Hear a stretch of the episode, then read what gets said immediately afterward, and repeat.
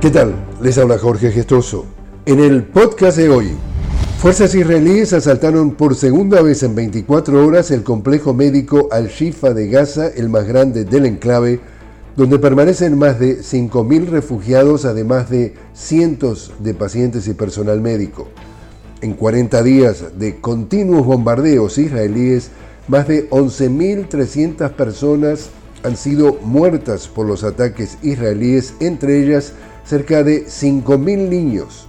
Asedio israelí que también ha provocado el desplazamiento forzado de más de 1.600.000 palestinos. El Consejo de Seguridad de las Naciones Unidas aprobó una resolución que pide pausas y corredores humanitarios en Gaza en medio del asedio total perpetrado por Israel, aunque el texto consensuado no hace mención a un cese al fuego.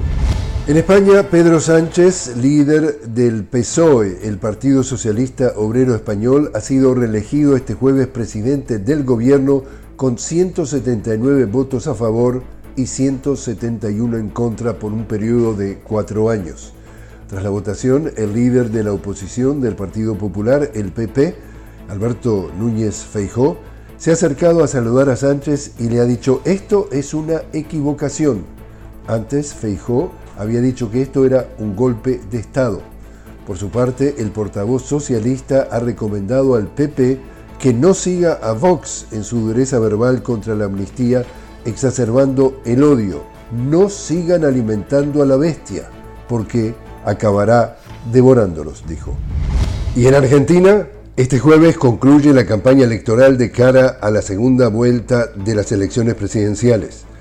Los candidatos de Unión por la Patria y la Libertad Avanza se preparan para los comicios de este domingo con la búsqueda del voto de los indecisos.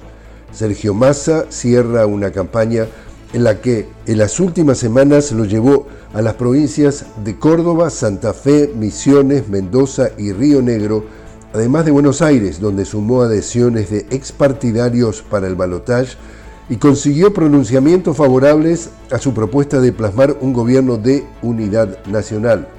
Mientras, Javier Milei eligió una ciudad del el interior para hacer su cierre de campaña de cara a la segunda vuelta. Se trata de una caravana, algo que el economista realizó en varias oportunidades durante su campaña electoral. Y así es como está el mundo. Les habló Jorge Gestoso. Los invito a que me acompañen en un nuevo podcast de La Noticia con Jorge Gestoso. Hasta entonces.